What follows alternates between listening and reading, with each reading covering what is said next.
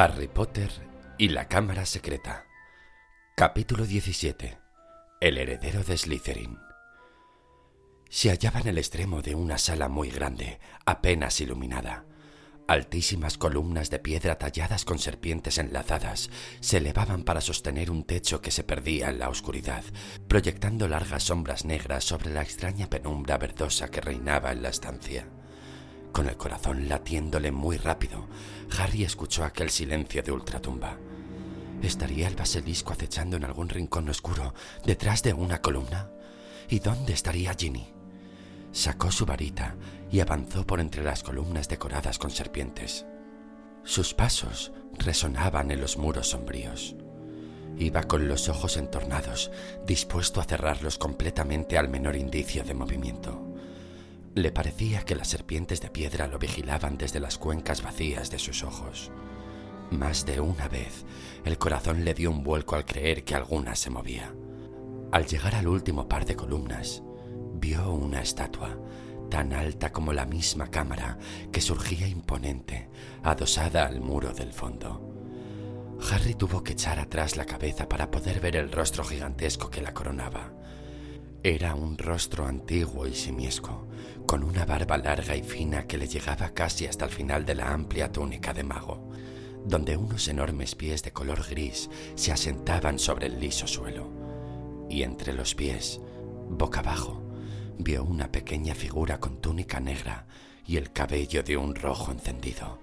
Ginny, susurró Harry corriendo hacia ella e hincándose de rodillas. Ginny, no estés muerta, por favor, no estés muerta. Dejó la varita a un lado, cogió a Ginny por los hombros y le dio la vuelta. Tenía la cara tan blanca y fría como el mármol, aunque los ojos estaban cerrados, así que no podía estar petrificada. Pero entonces tenía que estar Ginny, Ginny, por favor, despierta. susurró Harry sin esperanza, agitándola. La cabeza de Ginny se movió, inanimada de un lado a otro. No despertará, dijo una voz suave. Harry se enderezó de un salto.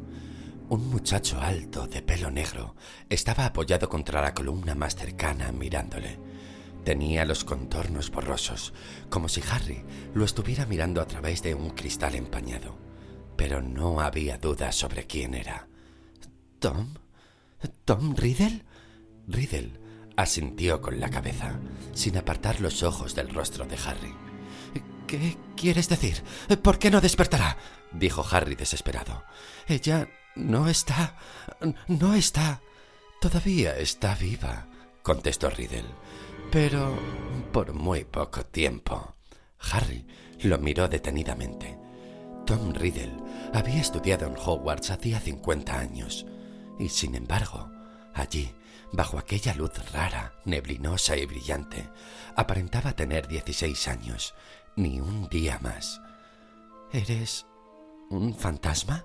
preguntó Harry dubitativo.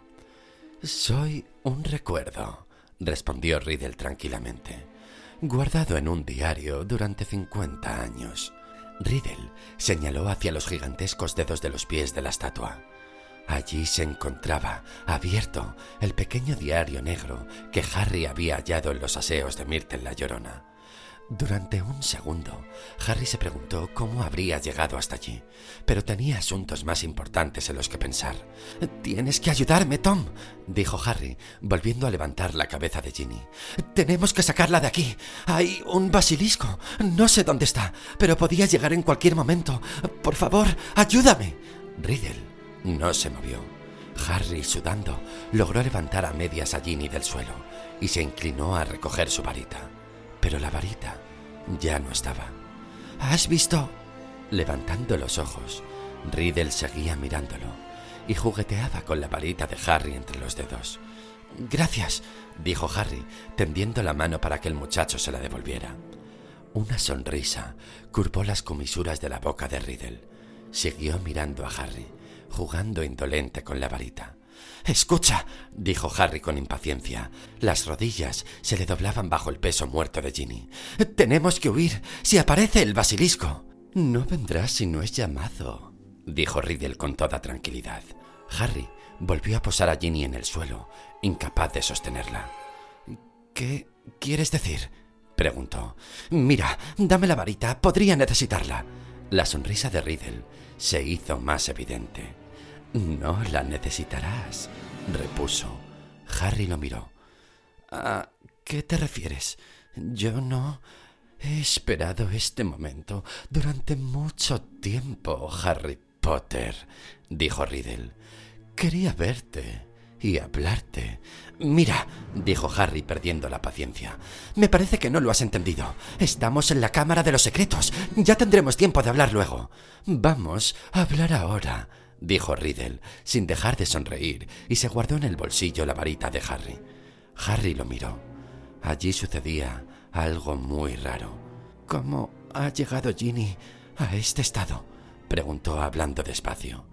Bueno, esa es una cuestión interesante, dijo Riddle con agrado. Es una larga historia. Supongo que el verdadero motivo por el que Ginny está así es que le abrió el corazón y le reveló todos sus secretos a un extraño invisible. ¿De qué hablas? dijo Harry. Del diario, respondió Riddle. De mi diario. La pequeña Ginny ha estado escribiendo en él durante muchos meses, contándome todas sus penas y congojas, que sus hermanos se burlaban de ella, que tenía que venir al colegio con túnica y libros de segunda mano, que a Riddle le brillaron los ojos. Pensaba que el famoso, el bueno, el gran Harry Potter no llegaría nunca a quererla. Mientras hablaba, Riddle mantenía los ojos fijos en Harry. Había en ellos una mirada casi ávida. Es una lata tener que oír las tonterías de una niña de once años, siguió. Pero me armé de paciencia. Le contesté por escrito. Fui comprensivo. Fui bondadoso. Ginny simplemente me adoraba. Nadie me ha comprendido nunca como tú, Tom. Estoy tan contenta de poder confiar en este diario. Es como tener a un amigo que se puede llevar en el bolsillo. Riddle se rió con una risa potente y fría que parecía ajena. A Harry se le erizaron los pelos de la nuca. Si es necesario que yo lo diga, Harry, la verdad es que siempre he fascinado a la gente que me ha convenido. Así que Ginny me abrió su alma, y era precisamente su alma lo que yo quería. Me hice cada vez más fuerte, alimentándome de sus temores y de sus profundos secretos. Me hice más poderoso, mucho más que la pequeña señorita Weasley, lo bastante poderoso para empezar a alimentar a la señorita Weasley con alguno de mis propios secretos, para empezar a darle un poco de mi alma. ¿Qué quieres decir?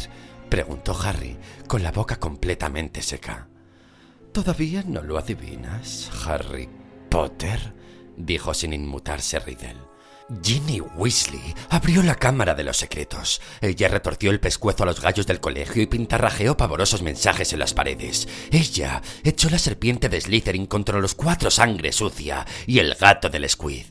No, susurró Harry. Sí, dijo Riddle con calma.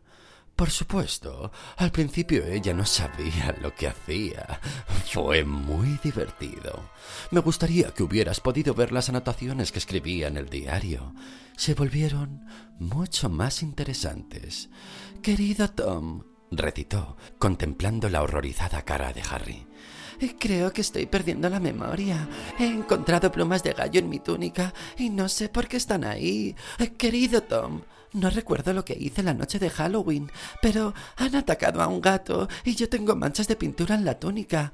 Querido Tom, Percy me sigue diciendo que estoy pálida y que no parezco yo. Creo que sospecha de mí. Hoy ha habido otro ataque y no sé dónde me encontraba en aquel momento. ¿Qué voy a hacer, Tom? Creo que me estoy volviendo loca. Me parece que soy yo la que ataca a todo el mundo, Tom. Harry tenía los puños apretados y se clavaba las uñas en las palmas.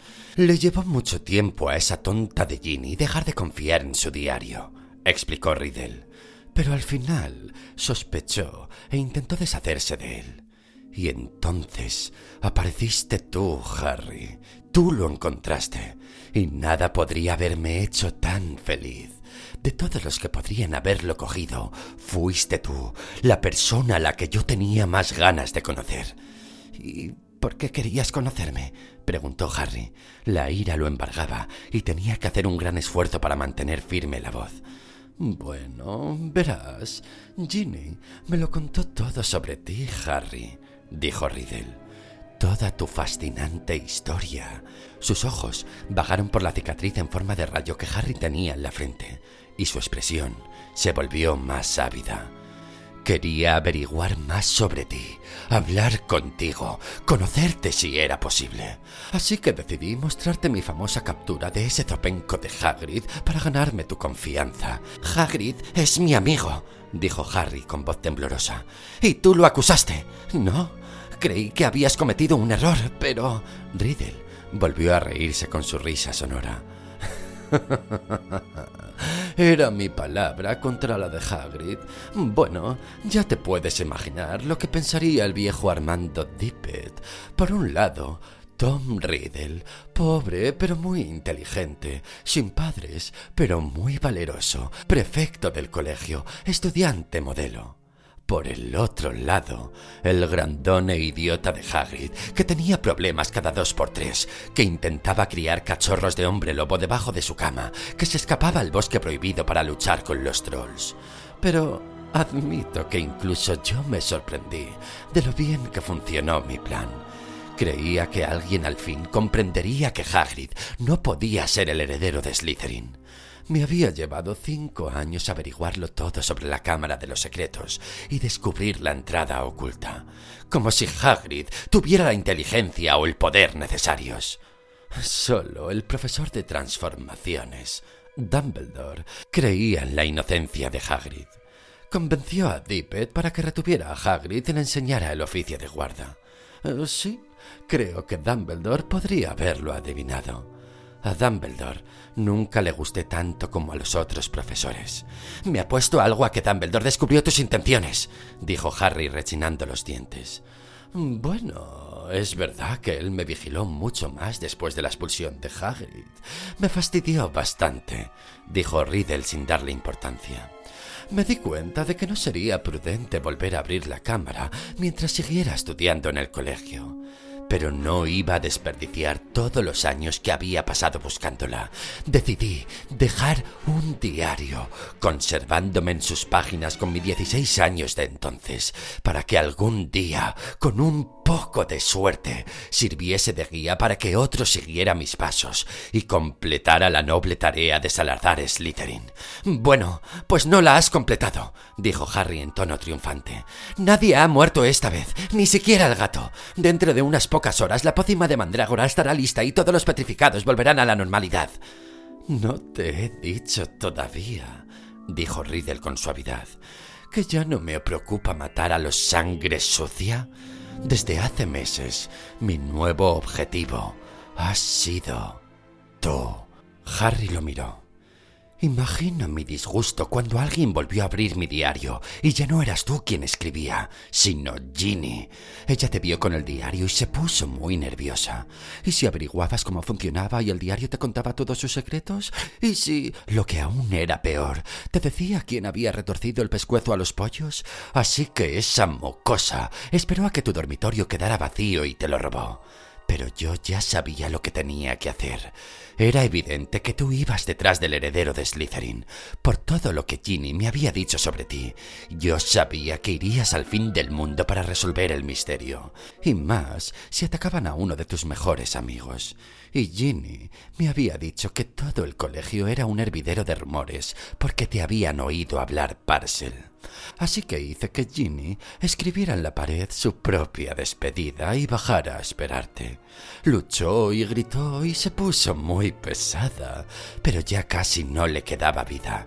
Había puesto demasiado en el diario, en mí, lo suficiente para que yo pudiera salir al fin de las páginas. He estado esperándote desde que llegamos. Sabía que vendrías. Tengo muchas preguntas que hacerte, Harry Potter. ¿Cómo cuál? soltó Harry con los puños aún apretados. Bueno, dijo Riddle sonriendo. ¿Cómo es que un bebé sin un talento mágico extraordinario derrotara al mago más grande de todos los tiempos? ¿Cómo escapaste sin más daño que una cicatriz mientras que Lord Voldemort perdió sus poderes? En aquel momento apareció un extraño brillo rojo en su mirada. ¿Por qué te preocupa cómo me libré? dijo Harry despacio. Voldemort fue posterior a ti. Voldemort, dijo Riddle imperturbable. Es mi pasado, mi presente y mi futuro, Harry Potter. Sacó del bolsillo la varita de Harry y escribió en el aire con ella tres resplandecientes palabras. Tom Sorbolo Riddle. Luego volvió a agitar la varita y las letras cambiaron de lugar. Soy Lord Voldemort. ¿Ves? susurró. Es un nombre que yo ya usaba en Hogwarts, aunque solo entre mis amigos más íntimos, claro. ¿Crees que iba a usar siempre mi sucio nombre Magel? Yo, que soy descendiente del mismísimo Salazar Slytherin por parte de madre, conservar yo el nombre vulgar Magel que me abandonó antes de que yo naciera, solo porque se enteró de que su mujer era una bruja? No, Harry. Me di un nuevo nombre. Un nombre que sabía que un día temerían pronunciar todos los magos, cuando yo llegara a ser el hechicero más grande del mundo. A Harry pareció bloquearse el cerebro. Miraba como atontado a Riddle, al huérfano que se convirtió en el asesino de sus padres y de otra mucha gente. Al final, hizo un esfuerzo por hablar. No lo eres, dijo. Su voz, aparentemente calmada, estaba llena de odio. ¿No soy qué? preguntó Riddle bruscamente.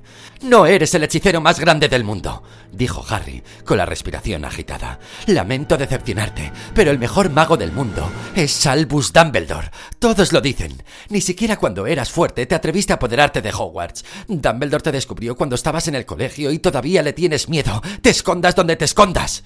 De la cara de Riddle había desaparecido la sonrisa y había ocupado su lugar una mirada de desprecio absoluto. A Dumbledore lo han echado del castillo gracias a mi simple recuerdo, dijo Riddle irritado. No está tan lejos como crees, replicó Harry. Hablaba casi sin pensar, con la intención de asustar a Riddle y deseando, más que creyendo, que lo que afirmaba fuese verdad. Riddle abrió la boca pero no dijo nada. Llegaba música de algún lugar. Riddle se volvió para comprobar que en la cámara no había nadie más, pero aquella música sonaba cada vez más y más fuerte. Era inquietante, estremecedora, sobrenatural. A Harry le puso los pelos de punta y le pareció que el corazón iba a salírsele del pecho. Luego, cuando la música alcanzó tal fuerza que Harry la sentía vibrar en su interior, surgieron llamas de la columna más cercana a él. Apareció de repente un pájaro carmesí del tamaño de un cisne, que entonaba hacia el techo abovedado su rara música. Tenía cola dorada y brillante, tan larga como la de un pavo real, y brillantes garras doradas con las que sujetaba un fardo de harapos. El pájaro se encaminó derecho a Harry, dejó caer el fardo a sus pies y se le posó en el hombro. Cuando plegó las alas grandes, Harry levantó la mirada y vio que tenía un pico dorado afilado y los ojos redondos y brillantes. El pájaro dejó de cantar y acercó su cuerpo cálido a la mejilla de Harry, sin dejar de mirar fijamente a Riddle. Es un fénix, dijo Riddle, devolviéndole una mirada perspicaz. Fox, musitó Harry, sintiendo la suave presión de las garras doradas. ¿Y eso? dijo Riddle, mirando el fardo que Fox había dejado caer. Eso no es más que el viejo sombrero seleccionador del colegio. Así era. Remendado, deshilachado y sucio, el sombrero yacía inmóvil a los pies de Harry. Riddle volvió a reír. Rió tan fuerte que su risa se multiplicó en la oscura cámara, como si estuvieran riendo diez Riddles al mismo tiempo. Eso es lo que Dumbledore envía a su defensor. Un pájaro cantor y un sombrero viejo. ¿Te sientes más seguro, Harry Potter? ¿Te sientes más a salvo? Harry no respondió. No veía la utilidad de Fox ni del viejo sombrero, pero ya no se sentía solo, y aguardó con creciente valor a que Riddle dejara de reír. A lo que íbamos, Harry, dijo Riddle, sonriendo todavía con ganas. En dos ocasiones, en tu pasado, en mi futuro, nos hemos encontrado. Han sido dos ocasiones en las que no he logrado matarte. ¿Cómo sobreviviste? Cuéntamelo todo. Cuanto más hables, añadió con voz suave, más tardarás en morir. Harry pensó deprisa, sopesando sus posibilidades. Riddle tenía la varita, él tenía a Fox y el sombrero seleccionador, que no resultaban de gran utilidad en un duelo.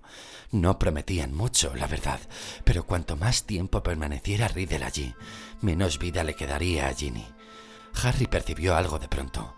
En el tiempo que llevaban en la cámara, los contornos de la imagen de Riddle se habían vuelto más claros, más corpóreos. Si Riddle y él tenían que luchar, mejor que fuera pronto.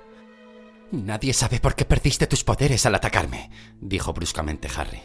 Yo tampoco, pero sé por qué no pudiste matarme, porque mi madre murió para salvarme, mi vulgar madre de origen Magel, añadió temblando de rabia.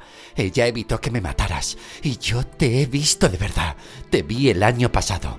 Eres una ruina. Apenas estás vivo. A esto te ha llevado todo tu poder. Te ocultas. Eres horrible. Inmundo.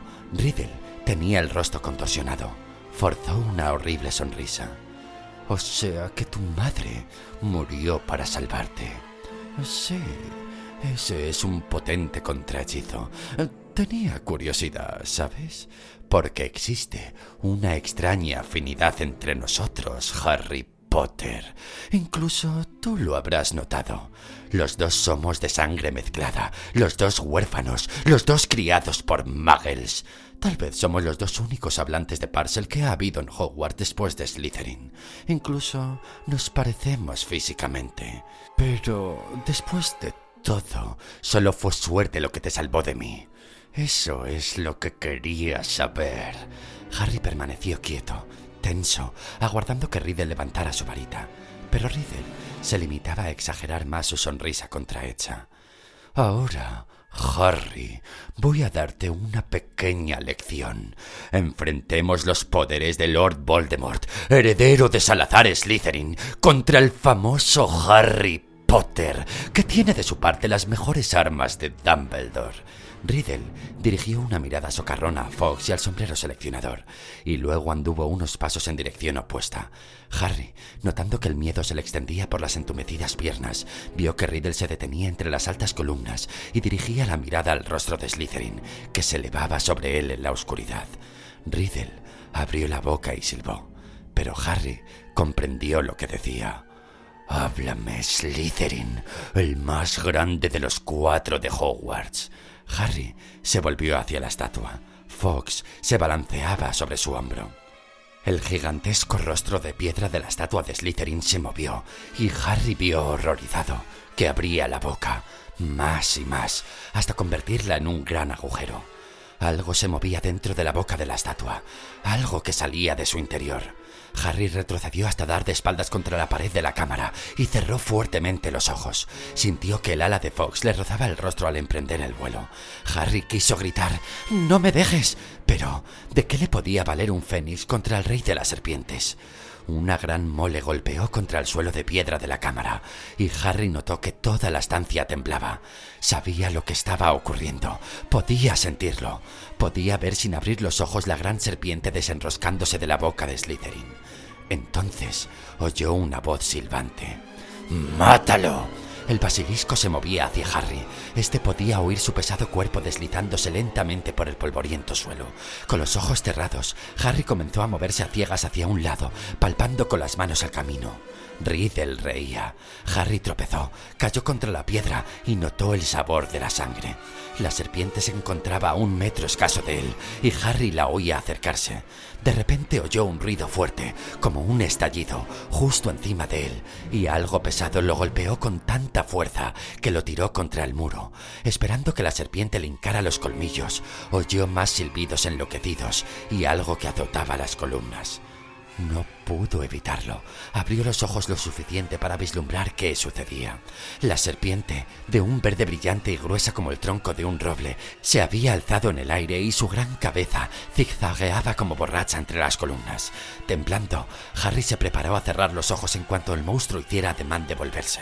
Y entonces vio que era lo que había enloquecido a la serpiente.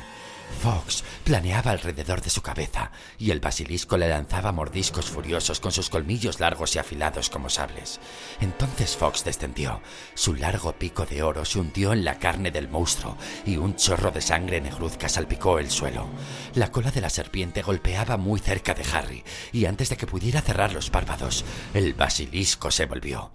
Harry miró de frente a su cabeza y se dio cuenta de que el fénix lo había picado en los ojos, aquellos grandes y prominentes ojos amarillos.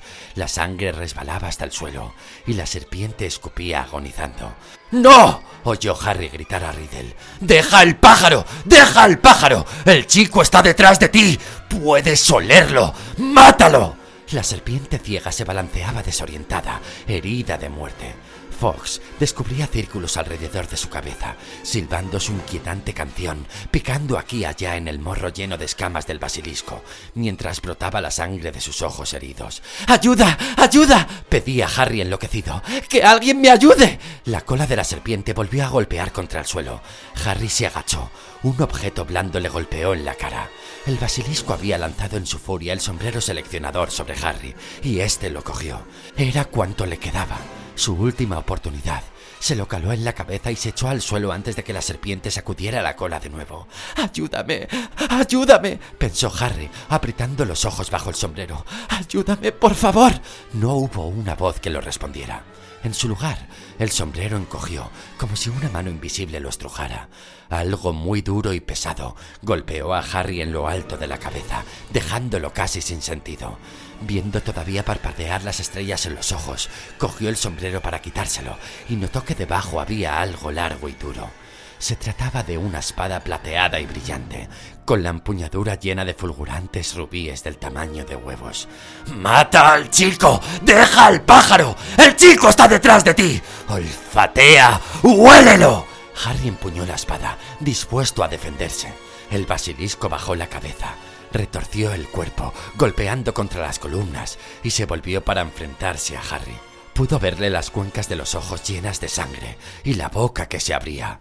Una boca lo bastante grande para tragarlo entero, bordeada de colmillos tan largos como su espada, delgados, brillantes, venenosos. La bestia arremetió a ciegas. Harry, al esquivarla, dio contra la pared de la cámara. El monstruo arremetió de nuevo y su lengua bífida azotó un costado de Harry.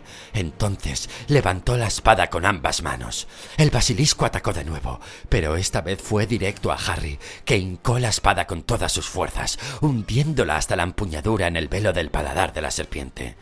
Pero mientras la cálida sangre le empapaba a los brazos, sintió un dolor agudo encima del codo. Un colmillo largo y venenoso se le estaba hundiendo más y más en el brazo, y se partió cuando el monstruo volvió la cabeza a un lado y con un estremecimiento se desplomó en el suelo. Harry, apoyado en la pared, se dejó resbalar hasta quedar sentado en el suelo. Agarró el colmillo envenenado y se lo arrancó, pero sabía que ya era demasiado tarde. El veneno había penetrado. La herida le producía un dolor candente que se le extendía lenta pero regularmente por todo el cuerpo. Al extraer el colmillo y ver su propia sangre que le empapaba la túnica, se le nubló la vista. La cámara se disolvió en un remolino de colores apagados. Una mancha roja pasó a su lado y Harry oyó unos ruidos de garras. Fox, dijo con dificultad. Eres estupendo, Fox. Sintió que el pájaro posaba su hermosa cabeza en el brazo donde la serpiente lo había herido. Oyó unos pasos que resonaban en la cámara y luego vio una negra sombra delante de él. Estás muerto, Harry Potter, dijo sobre él la voz de Riddle. Muerto. Hasta el pájaro de Dumbledore lo sabe. ¿Ves lo que hace, Potter? Está llorando. Harry parpadeó. Solo un instante vio con claridad la cabeza de Fox. Por las brillantes plumas le corrían unas lágrimas gruesas como perlas. Me voy a sentar aquí a esperar a que mueras, Harry Potter. Tómate todo el tiempo que quieras. No tengo prisa. Harry cayó en un profundo sopor. Todo le daba vueltas. Este es el fin del famoso Harry Potter. Dijo la voz distante de Riddle. Solo en la Cámara de los Secretos, abandonado por sus amigos, derrotado al fin por el Señor Tenebroso al que tan imprudentemente se enfrentó. Volverás con tu querida madre sangre sucia, Harry. Ella compró con su vida doce años de tiempo para ti. Pero al final te ha vencido Lord Voldemort. Sabías que sucedería. Si aquello era morirse, pensó Harry, no era tan desagradable. Incluso el dolor se iba. Pero, ¿de verdad aquello era la muerte? En lugar de oscurecerse, la cámara se volvía más clara. Harry movió un poco la cabeza y allí estaba Fox, apoyándole todavía la suya en el brazo. Un charquito de lágrimas brillaba en torno a la herida, solo que ya no había herida. ¡Márchate, pájaro! dijo de pronto la voz de Riddle. ¡Sepárate de él! ¡He dicho que te vayas! Harry levantó la cabeza. Riddle apuntaba a Fox con la varita de Harry. Sonó como un disparo, y Fox emprendió el vuelo en un remolino de rojo y oro. Lágrimas de Fénix, dijo Riddle en voz baja, contemplando el brazo de Harry. Naturalmente, poderes curativos. Me había olvidado. Miró a Harry a la cara. Pero da igual. De hecho, lo prefiero así. Solos tú y yo, Harry Potter. Tú y yo. Levantó la varita. Entonces, con un batir de alas, Fox pasó de nuevo por encima de sus cabezas y dejó caer algo en el regazo de Harry. El diario. Lo miraron los dos durante una fracción de segundo, Riddle con la varita levantada. Luego, sin pensar, sin meditar, como si todo aquel tiempo hubiera esperado para hacerlo, Harry cogió el colmillo del basilisco del suelo y lo clavó en el cuaderno. Se oyó un grito largo, horrible, desgarrado. La tinta salió a chorros del diario, vertiéndose sobre las manos de Harry e inundando el suelo. Riddle se retorcía gritando. Y entonces desapareció. Se oyó caer al suelo la varita de Harry y luego se hizo el silencio, solo roto por el goteo de la tinta que aún manaba del diario. El veneno del basilisco había abierto un agujero incandescente en el cuaderno. Harry se levantó temblando. La cabeza le daba vueltas, como si hubiera recorrido kilómetros con polvos flu. Recogió la varita y el sombrero y de un fuerte tirón extrajo la brillante espada del paladar del basilisco le llegó un débil gemido del fondo de la cámara. Ginny se movía. Mientras Harry corría hacia ella, la muchacha se sentó, y sus ojos desconcertados pasaron del inmenso cuerpo del basilisco a Harry, con la túnica empapada de sangre, y luego al cuaderno que éste llevaba en la mano. Profirió un grito estremecido y se echó a llorar. Harry. Harry. Intenté decíroslo en el desayuno, pero delante de Percy no fui capaz. Era yo, Harry. Pero te juro que no quería. Riddle me obligaba a hacerlo. Se apoderó de mí y... ¿Cómo lo has matado? ¿Dónde está Riddle? Lo último que recuerdo es que salió del diario. Ha terminado todo bien, dijo Harry, cogiendo el diario para enseñarle a Ginny el agujero hecho por el colmillo. Riddle ya no existe. Mira, ni él, ni el basilisco. Vamos, Ginny, salgamos. Me van a expulsar, se lamentó Ginny, incorporándose torpemente con la ayuda de Harry. Siempre quise estudiar en Hogwarts, desde que vino Bill. Y ahora tendré que irme y... ¿Qué pensarán mis padres? Fox los estaba esperando, revoloteando en la entrada de la cámara. Harry apremió a Ginny. Dejaron atrás el cuerpo retorcido e inanimado del basilisco y a través de la penumbra resonante regresaron al túnel. Harry oyó cerrarse las puertas tras ellos con un suave silbido. Tras unos minutos de andar por el oscuro túnel, a los oídos de Harry llegó un distante ruido de piedras. ¡Ron! gritó Harry apresurándose. ¡Ginny está bien! ¡La traigo conmigo! Oyó que Ron daba un grito ahogado de alegría, y al doblar la última curva, vieron su cara angustiada que asomaba por el agujero que había logrado abrir en el montón de piedras. ¡Ginny! Ron sacó un brazo por el agujero para ayudarla a pasar. ¡Estás viva! ¡No me lo puedo creer! ¿Qué ocurrió? Intentó abrazarla, pero Ginny se apartó sollozando. Pero estás bien, Ginny, dijo Ron sonriéndole. Todo ha pasado. ¿De dónde ha salido ese pájaro? Fox había pasado por el agujero después de Ginny. Es de Dumbledore, dijo Harry, encogiéndose para pasar. ¿Y cómo has conseguido esa espada? dijo Ron, mirando con la boca abierta el arma que brillaba en la mano de Harry. Te lo explicaré cuando salgamos, dijo Harry, mirando a Ginny de soslayo. Pero... Más tarde, insistió Harry. No creía que fuera buena idea decirle en aquel momento quién había abierto la cámara, y menos delante de Ginny. ¿Dónde está Lockhart? Volvió atrás, dijo Ron, sonriendo y señalando con la cabeza hacia el principio del túnel. No está bien, ya veréis. Guiados por Fox, cuyas alas rojas emitían en la oscuridad reflejos dorados, desanduvieron el camino hasta la tubería. Gilderoy Lockhart estaba allí sentado, tarareando plácidamente. Ha perdido la memoria, dijo Ron. El embrujo desmemorizante le salía por la culata. Le dio a él. No tiene ni idea de quién es, ni de dónde está, ni de quiénes somos. Le dije que se quedara aquí y nos esperara. Es un peligro para sí mismo. Lockhart los miró a todos afablemente. Hola, dijo. Qué sitio tan curioso, ¿verdad? ¿Vivís aquí? No, respondió Ron, mirando a Harry y arqueando las cejas. Harry se inclinó y miró la larga oscura y tubería. ¿Has pensado cómo vamos a subir? preguntó a Ron. Ron negó con la cabeza, pero Fox se había pasado delante de Harry y se hallaba revoloteando delante de él.